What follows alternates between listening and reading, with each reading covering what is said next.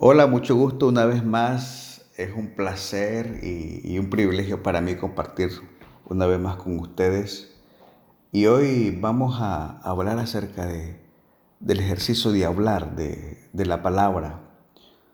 Obviamente nosotros como, como, seres humanos tenemos la facultad de hablar y siempre estamos conversando, siempre estamos hablando, siempre estamos cantando y todo este ejercicio de hablar que es muy normal, que es muy recurrente, inclusive muchas veces eh, es algo que lo damos por sentado, es algo totalmente, digamos, esa sería la palabra, totalmente normal. No entendemos la trascendencia del evento espiritual. Y es que nosotros como seres humanos, ah, cuando Dios diseñó al hombre, dice que Él sopló su aliento de vida. Entonces nosotros lo que hay es un aliento de vida dentro de nosotros que viene de Dios. Y cada vez que nosotros hablamos, cada vez que hacemos algo con nuestra boca, ese acto, ese ejercicio que hacemos con nuestra boca, se sostiene y se fundamenta en ese aliento espiritual. O sea, que nosotros tenemos, necesitamos de ese aliento del Espíritu para hablar. Por eso es que dice todo lo que respira alaba al Señor.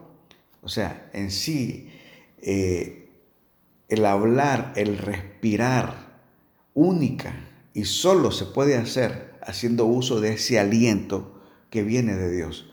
Entonces el hablar, eh, el establecer palabras, es un acto meramente espiritual y necesitamos entender el hablar como un acto del Espíritu. Entonces la prédica de hoy, la charla de hoy se llama palabra y espíritu. Entonces aquí hay un par de versículos que están en la Biblia que yo quiero leérselos para que establezcamos la conexión de la, de la palabra con el espíritu. Mira lo que dice. Juan capítulo 6, versículo 63. El espíritu es el que da vida la carne para nada aprovecha. Las palabras que yo os he hablado son espíritu y son vida. Es el espíritu que da la vida. Entonces nosotros cuando hablamos desde una plataforma espiritual alineado con Dios, nuestras palabras son vida. Nuestras palabras son espíritu. Ahora mire qué interesante. Romanos 14, 17. Porque el reino de Dios no es comida ni bebida, sino justicia, paz y gozo en el Espíritu. Entonces, mire la conexión. Primero, aquí nos dice Romanos que el reino está en el Espíritu. Y después nos dice que el Espíritu espíritu y la vida está en la palabra. O sea que en la palabra nosotros establecemos espíritu, establecemos vida, establecemos reino. ¡Wow! ¡Qué interesante! La dimensión del reino que mi vida necesita está en la palabra. El poder del espíritu que mi vida necesita está en la palabra. Y la vida que necesito está en la palabra. Entonces, de alguna manera, necesitamos reentender palabra, recibir palabra, hablar palabra. Cambiar la historia de nuestra vida está en la palabra. Y lo primero que necesitamos, el primer la primera fase de la palabra es recibirla. Y de quién se recibe y entender de dónde viene. Mateo 10:41. Hay un principio espiritual. ¿Cómo se originan las cosas? ¿Cómo se reciben? Mateo 10:41. El que recibe un profeta, por cuanto es profeta, recompensa de profeta recibirá y el que recibe a un justo, por cuanto es justo, recompensa de justo recibirá. La palabra se recibe y la importancia que yo le doy a la palabra que recibo, esa es la bendición que va a desatar en mí. Si yo considero que esa palabra que estoy escuchando no es importante, no va a producir nada en mí. Si yo considero que esa palabra es importante, que es una palabra de libertad, que es una palabra de sanidad, que es una palabra de transformación, entonces yo voy a recibir una palabra de sanidad, de transformación y de salvación en mi vida. Yo le doy con mi honra, con mi entendimiento, con mi recibimiento, el poder de lo que esa palabra va a provocar y va a producir en mí. Entonces ahora que yo entiendo, que yo entiendo que en la palabra está el Espíritu, que en la palabra está el reino, que en la palabra está la vida. Cuando yo recibo la vida, el reino y el espíritu de la palabra, eso se manifiesta en mi vida y en mi casa. Cuando yo entiendo que la palabra es poder de Dios, yo recibo poder de Dios. Cuando yo entiendo que en esa palabra está contenida la esencia del mismo poder que estuvo con Jesús, entonces yo recibo el poder que estuvo con Jesús. La primera fase es recibir la palabra. Ahora, mire qué interesante. Primera de Juan, capítulo 3, versículo 8. El que practica el pecado es del diablo, porque el diablo peca desde el principio. Para esto apareció el Hijo de Dios, para deshacer las obras del diablo. Para esto apareció el Hijo de Dios. El Hijo de Dios es el verbo. El Hijo de Dios es la palabra. Cuando yo recibo la palabra, cuando yo recibo al verbo, yo recibo al Hijo. Y cuando recibo al Hijo, recibo la autoridad, el poder y la gracia para manifestar el reino y deshacer toda obra de oscuridad. Entonces cuando yo recibo palabra, recibo autoridad, que es poder declarar y hacer lo mismo que Jesús para deshacer toda maldad. Estoy habilitado, tengo la autoridad, tengo la legalidad como hijo de Dios para deshacer toda obra de maldad. Cuando recibo la palabra, recibo el poder. Es una habilitación que nos da el cielo para lograr en el Espíritu todo lo que nosotros no podemos por nuestros propios medios. O sea, es un recurso que me da una capacidad de hacer, de lograr, de conquistar aquellas cosas que yo en la carne no puedo, pero que en el Espíritu sí puede. Por eso puedo decir, todo lo puedo en Cristo que me fortalece, pero lo estoy diciendo y declarando desde una plataforma del Espíritu. Y gracia es recibir los beneficios de ese poder que viene de Dios. Es recibir los beneficios que no merezco es recibir los beneficios que no me he ganado. Es los beneficios que me toca el poder para vivir como si fuera Jesús. No pasé lo que pasó Jesús, no sufrí lo que sufrió Jesús, pero puedo tener lo que tiene Jesús. Esa es gracia. Entonces, entonces, todo eso viene en una palabra que viene del Espíritu. Qué interesante. Ahora, la palabra me permite a mí manifestar poder sobrenatural. La palabra me permite a mí ver lo que nunca había visto, experimentar lo que nunca había experimentado. Me permite viajar a una dimensión de reino. Primera de Corintios capítulo 2, versículo 9 al 13.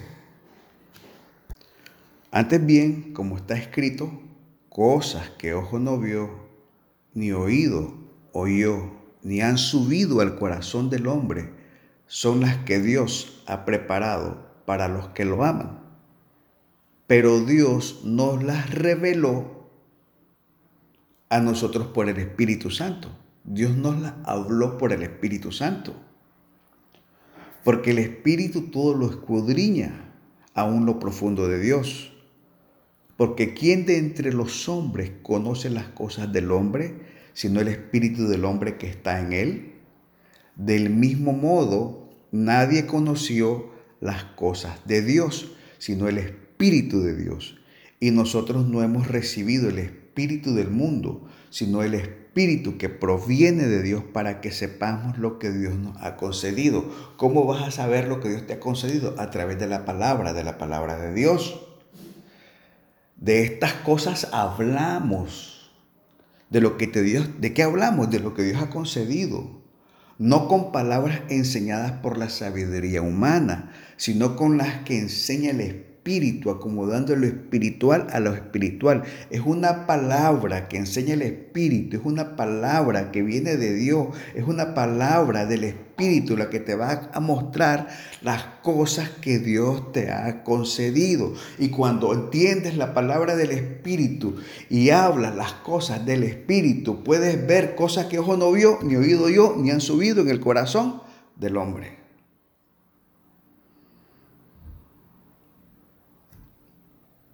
Capacidad creativa. La palabra capacidad creativa. Romanos 8:11. Y el espíritu de aquel que levantó de los muertos a Jesús mora en vosotros. ¿Cuál espíritu mora en nosotros? El que levantó a Jesús de los muertos. El que levantó de los muertos a Cristo Jesús vivificará también vuestros cuerpos mortales por su espíritu que muere en vosotros. Vas a recibir vida, te vas a levantar cuando recibas palabra del espíritu. Y ahora dice, desierto, desierto, lo que está diciendo, les garantizo, les aseguro, es una ley. El que en mí cree las obras que yo hago, Él las hará también y aún mayores porque yo voy al Padre. ¿Por qué? Porque en mí está ese mismo espíritu espíritu que levantó a Jesús. Lo más poderoso que un hombre puede hacer es que sus palabras estén alineadas con el cielo. Lo más poderoso que un hombre puede hacer es hablar palabra del Espíritu. Lo más poderoso que un hombre puede hacer es entender palabra del Espíritu. Y entiende que esa palabra que carga puede levantar muertos. Que esa palabra que carga puede hacer las obras que hizo Jesús y aún mayores. Ahora, la gran tragedia es que el hombre no entiende eso. Pero Satanás sí lo entiende y quiere anular ese poder del Espíritu, quiere anular esa palabra. Y entonces él tiene varias estrategias para anularla. Marcos 4, capítulo versículo 15 al 19, dice así, y estos son los de junto al camino, en quienes se siembra la palabra pero después que la oyen, enseguida viene Satanás y quita la palabra que se sembró en sus corazones. Estos son, asimismo, los que fueron sembrados en pedregales, los que cuando han oído la palabra, al momento la reciben con gozo, pero no tienen raíz en sí, sino que son de corta duración. Porque cuando viene la tribulación o la persecución, por causa de la palabra, luego tropiezan. ¿Por qué viene la persecución? ¿Por qué viene la tribulación? Por causa de la palabra, por causa del poder, por causa del espíritu, por causa de esa autoridad, por causa de esa gracia que necesitas manifestar. Entonces viene la persecución, viene la tribulación por causa de la palabra y, y luego tropiezan. Estos son los que fueron sembrados entre espinos los que oyen la palabra, pero los afanes de este siglo y el engaño de las riquezas y las codicias de otras cosas entran, ahogan la palabra y se hace infructuosa. Satanás de una u otra forma él quiere anular la palabra, ahogar la palabra, quitar la palabra, robar la palabra, obstaculizar la palabra, hacerla infructuosa, hacerla estéril. Y entonces Jesús nos dice, ¿qué? ¿Cómo hacemos? Declara palabra, está escrito, como que te dice, Satanás no puedes cambiar ese hecho, es irreversible. Mateo 4:4 Dice, él respondió y dijo, escrito está, No solo de pan vivirá el hombre, sino de toda palabra que sale de la boca de Dios. Una vez que sale de la boca de Dios, una vez que ese poder que viene de Dios se pone en el corazón del hombre y una vez que el hombre tiene el espíritu del Hijo y esa palabra sale de la boca de Dios, sale de la boca del Hijo, hecho está. Es irreversible. No hay nada que se pueda hacer. La palabra está dada. Entonces comienzo a hablar palabra, comienzo a hablar verdad. Mi verdad es lo que es Cristo, lo que Dios decretó para mi vida, para mi familia, mis finanzas, creer, confiar, hablar la palabra de Dios en todo momento, en todo tiempo. Es lo que sustentará mi vida y mi familia. Y me va a permitir ver la gloria, el favor y los milagros de Dios en esta tierra.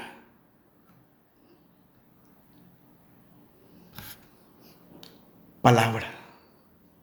Las palabras tienen poder para cambiar vida. Romanos 4:17.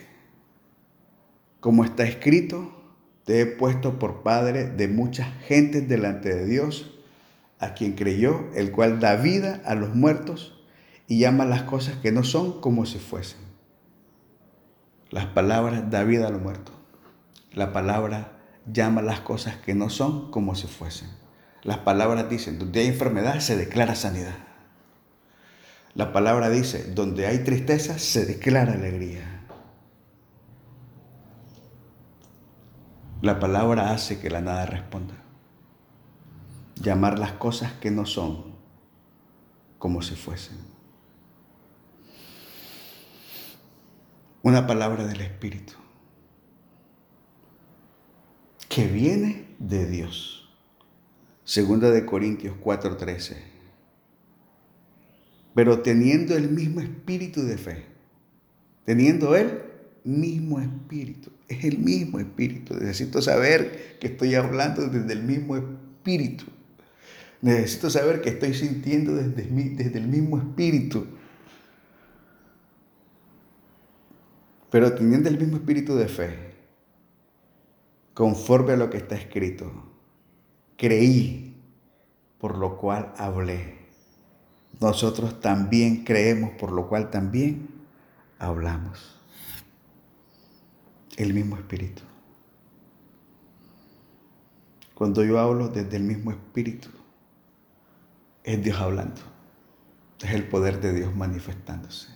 Es el poder de Dios ejerciendo poder y manifestación creadora en la tierra es poder transformador, es poder transformador, es poder sanador.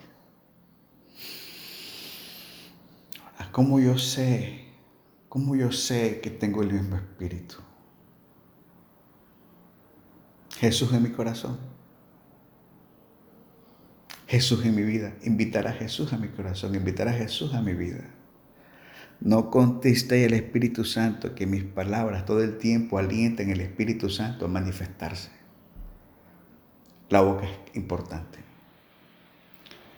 Romanos 10, capítulo, versículo 9 al 10 dice que si confesares con tu boca que Jesús es el Señor y creyeres en tu corazón que Dios le levantó de los muertos, serás salvo porque con el corazón se cree para justicia, pero con la boca se confiesa para salvación. El primer paso es, voy a confesar que Jesús es el Señor. Y voy a creer en mi corazón que Dios lo levantó de los muertos. Voy a decir con mi boca, Jesús está vivo. Él venció la muerte. El Señor resucitó. Perdonó mis pecados y ahora por la sangre de Tengo potestad de ser llamado hijo de Dios. Por la sangre de Jesús ahora el Espíritu del Hijo está en mí y ahora la palabra de Dios está en mí. El poder de Dios está en mí. Cuando yo hablo, hablo poder de Dios y lo confieso con mi boca para testimonio y salvación. Ha sido un gusto, un privilegio compartir esta palabra con ustedes. Espero que sea de mucha bendición. Usted es portador de un poder, el Espíritu de Dios. Usted es portador de un poder, la autoridad del Hijo. usted es portador de un poder para deshacer toda obra de maldad. Declare la palabra, ordene la palabra desde un mismo espíritu, desde el mismo espíritu de Dios. Y va a ver la gloria de Dios manifestada en su vida, en su casa y en su historia. Dios le bendiga. Hasta luego.